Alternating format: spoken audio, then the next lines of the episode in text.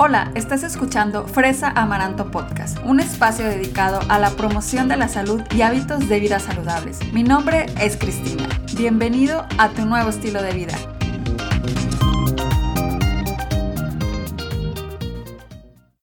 Hola, bienvenidos a Fresa Amaranto Podcast una vez más, ya en el episodio número 52. Muchísimas gracias por estar aquí conmigo una vez más. Y hoy te traigo un tema que te va a servir muchísimo en tu vida diaria. Y de verdad te garantizo que si aplicas estos tips que te voy a compartir el día de hoy, tu alimentación va a mejorar muchísimo. Y hablo nada más y nada menos que sobre organizar tus horarios de comida, organizar tus comidas. Y es que algo que siempre me preguntan mucho es que cómo pueden mejorar su alimentación y generalmente nos vamos a pensar en, en, los alimentos que puedo comer, que lo cual también es completamente cierto, pero está también este otro factor que es súper importante y es la organización de las comidas. Y la verdad es que muchas veces pues no, no lo tomamos en cuenta porque como te digo, siempre nos vamos al, al, alimento que puedes mejorar más que este otro lado de la organización. Y hoy te voy a compartir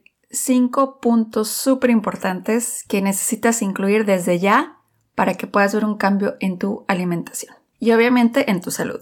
Y el primer tip es piensa en un menú para 7 días y compra lo que necesites para cocinar esos alimentos. ¿Y a qué me refiero con esto? Si tú organizas tu semana, eh, el fin de semana, te voy a compartir lo que yo hago. Generalmente yo voy al súper los sábados, entonces ahí, a partir de ahí es donde organizo y empiezo a contar ahora sí que los siete días, ¿no? Tú puedes elegir el día de tu preferencia pero supongamos que es el sábado, entonces empiezas a contar domingo, lunes, martes, etcétera, y empiezas a pensar en diferentes menús. La verdad es que no tienen que ser complicados, no tienen que ser el, claro, ¿no? El chef cocinando, etcétera, no, para nada. Entonces, es simplemente darte una idea de lo que necesitas comprar y de lo que vas a cocinar. Y ya una vez que, tienes esto en mente, pues ya vas al súper, compras los ingredientes. Entonces aquí te beneficias en que vas, compras lo que necesitas y también no estás gastando de más. Que eso es súper importante también, que no, que no estamos comprando alimentos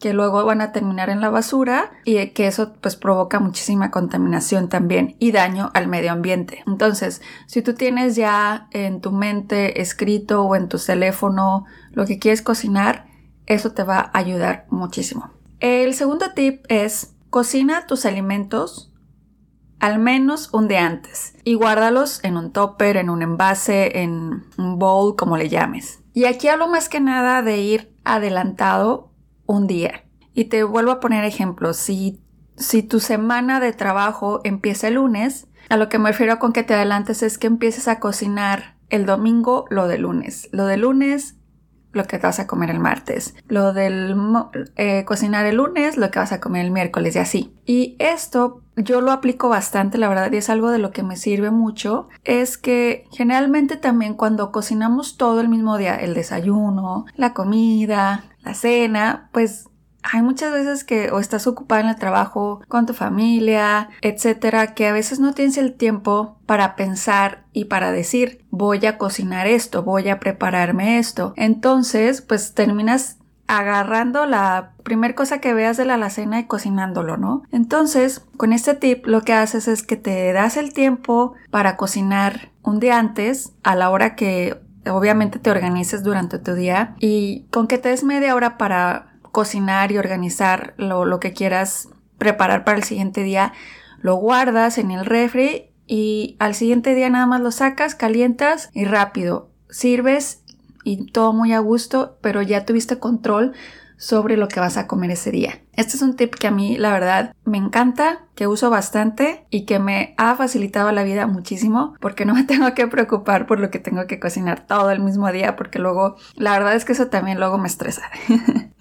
Muy bien, el tercer tip es que es necesario que incluyas alimentos de origen vegetal al menos tres veces por semana. Y alimentos de origen vegetal me refiero a frijoles, lentejas, quinoa, habas, muchas verduras y muchas frutas en nuestra alimentación, ya que estos alimentos tienen un alto contenido de vitaminas y de minerales que nos van a proporcionar bienestar Y además también eh, en varios episodios he hablado de esto del beneficio que tiene en nuestra vida el llevar una alimentación basada en plantas o al menos incluirlo más en nuestro día a día. Además de tener mucho, muchas vitaminas, muchos minerales, una alimentación basada en plantas nos ayuda muchísimo con la regulación de la glucosa o el azúcar, nos ayuda a...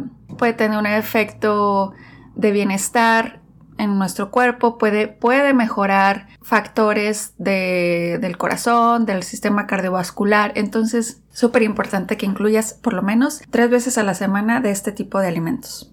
El tip número cuatro es que necesitas elegir alimentos base como arroz, lentejas, quinoa para preparar en mayor cantidad y distribuir a lo largo de la semana, porque esto te servirá para combinar con otras raciones. Y aquí me refiero a alimentos base, o al menos en, lo que es la cultura latinoamericana, como que tenemos mucho de que cocinas eh, el arroz y luego tienes tu porción de proteína y luego tienes los vegetales, ¿no? Entonces, generalmente ese, esa porción, esa ración, pues se incluye, ¿no? En, en los tiempos de comida. Entonces, si tú cocinas digamos que cocinas el domingo para el lunes, ese mismo domingo puedes cocinar para no, no los siete días, pero ponte unos cuatro días, una gran cantidad de arroz y pues ya nada más lo vas sacando conforme lo necesites. Y también te olvidas de estar cocinando y también tomas ese control de saber que eso que cocinaste pues está ahí para ti, tiene em, y está fresco y está hecho a la medida